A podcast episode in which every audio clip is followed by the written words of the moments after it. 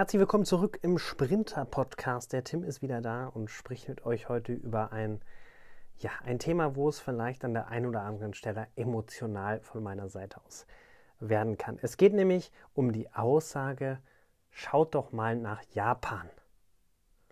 Und zwar auf die, auf die ähm, Eröffnung zum Beispiel der neuen Strecke zwischen München und Berlin, die im Dezember 2017 eröffnet wurde, wo man ähm, Fahrzeiten von unter vier Stunden zwischen den beiden Städten ermöglicht.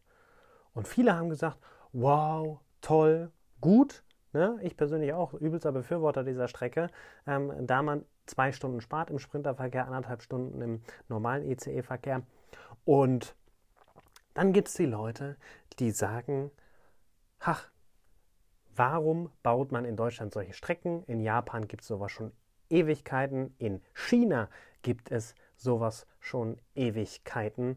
Und ähm, da fährt man sogar noch viel, viel schneller. Warum kann man in Deutschland nicht in zwei Stunden von München nach Berlin fahren oder auch auf anderen Strecken von Hannover nach Köln, von Hannover nach Frankfurt, von Hannover nach München? Warum dauert das so lange mit der Deutschen Bahn? Um, äh, darum soll es sich gehen. Also ich werde hier den krassen Vergleich eigentlich eher zu China ziehen, nicht zu Japan. Ähm, weil in China das Ganze noch etwas weiter ausgereift ist, das System China, aber auf ganz anderen Grundsätzen als hier in Deutschland. Und deswegen möchte ich das Ganze einmal aufgreifen. Ich wünsche euch viel Spaß mit der Episode und bin am Ende auch gespannt auf eure Meinung zu dem Thema. Wenn wir damit anfangen, das Ganze zu vergleichen, würde ich vorher aber erst noch eine Aussage in den Raum werfen. Viele deutsche ähm, Menschen oder viele Mitbürger in Deutschland fragen sich, warum sie teilweise nicht an den Fernverkehr in Deutschland angeschlossen sind. An den Fernverkehr in puncto IC, ICE. Viele beschweren sich sogar, dass sie nicht an den ICE-Verkehr angeschlossen sind. Andere Städte hingegen schon. Und ähm, die gleichen Leute, habe ich selbst mitbekommen auf Twitter, auf anderen äh, sozialen Plattformen, beschweren sich, warum man in Deutschland nicht 300 km/h auf allen Strecken fahren kann.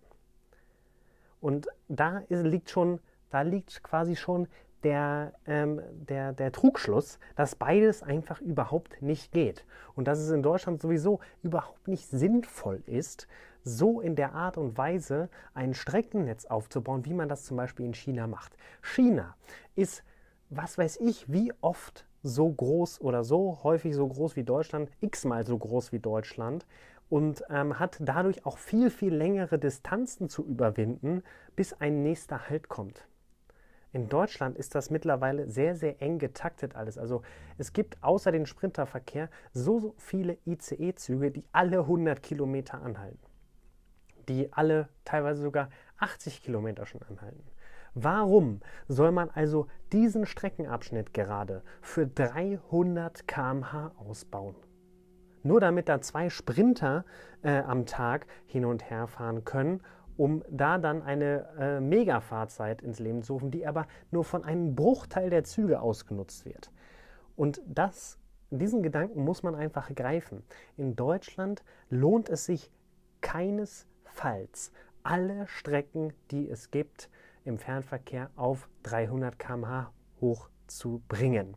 Zudem gibt es aktuell auch überhaupt nicht das Wagenmaterial bzw. das Zugmaterial, was diese Geschwindigkeiten überhaupt leisten kann. Wir haben nur den ICE 3, der 300 km/h in Deutschland fahren darf, im Ausland 330. Nichtsdestotrotz gibt es nur diesen ICE 3 und von denen gibt es 65 Exemplare. Von insgesamt 270 ICEs, die es gibt in Deutschland. Und das ähm, geht ja überhaupt nicht, dass man da dann sagt, okay, wir bauen jetzt mal Hannover, München aus auf 300 km/h. Dann müsste man da ja auch, um das Bestmögliche aus der Strecke rauszuholen, diese Züge einsetzen. Und dann hält man trotzdem Hannover, Göttingen, Kassel. Göttingen, Kassel, das sind gefühlt 20 Kilometer.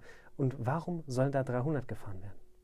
Ich hoffe, es kommt für euch so ein wenig rüber, was ich sagen möchte und warum ich auch an der einen oder anderen Stelle etwas lauter und emotionaler geworden bin. Diese Diskussion führe ich mittlerweile alle zwei bis drei Wochen auf meinen sozialen Plattformen, wenn ich etwas poste, wenn ich etwas kommentiere, ähm, was die Deutsche Bahn in Deutschland endlich geschafft hat. Zum Beispiel eben die neue Strecke oder auch den ICE 4. Viele beschweren sich, warum fährt er nur 250 km/h? Ja, weil es so wenig Strecken gibt, wo 300 km/h gefahren werden darf und der ICE 4 zudem aber eine sehr gute Beschleunigung hat, sodass er auf Strecken wie zum Beispiel Köln-Rhein-Main, äh, die äh, Schnellfahrstrecke zwischen ähm, Frankfurt und Köln, die auf 300 km/h ausgelegt ist, dass er da auch nicht viel langsamer unterwegs ist. Und man muss doch gucken, wie man für den, also es hört sich jetzt hart an, aber für den geringsten Aufwand das Bestmögliche bei rumkommt. Und diese 50 km/h sind eine Investition, die fast um 50 Prozent nochmal in die Höhe gegangen wäre. Also wenn der ICE 4 300 km/h hätte fahren sollen, müssen und ähm, die Strecke zwar da ist, dann hätte der ICE 4 fast 50 Prozent mehr gekostet. Wenn man die Strecken noch hinzunimmt, die man dann hätte ausbauen können, müssen, sollen, dann wäre das Ganze noch teurer geworden. Natürlich ist das schön, wenn ich in Japan das Ganze sehe und die Pünktlichkeit dort sehe. Aber das System ist von Grund auf anders gedacht, anders entwickelt worden. Das heißt aber nicht, dass unser System in Deutschland so schlecht ist. Wir brauchen uns nur Nachbarländer angucken. Wir brauchen uns nur noch äh, andere Länder, England, Amerika brauchen wir, äh, müssen wir uns angucken. Wir können uns aber auch in, in, in den östlichen Ländern einmal umschauen. Nirgends gibt es so einen zuverlässigen Zugverkehr. Ich glaube einfach, dass wir auf der einen oder anderen Seite vielleicht auch verwöhnt sind und uns sehr, sehr schnell manipulieren lassen von den Dingen, die uns herangetragen werden aus China oder den asiatischen Ländern, wo ein, ein tatsächlich sehr, sehr guter Zugverkehr, das möchte ich gar nicht ähm, in, in, in die falsche Richtung hier bringen, ähm, gefahren wird.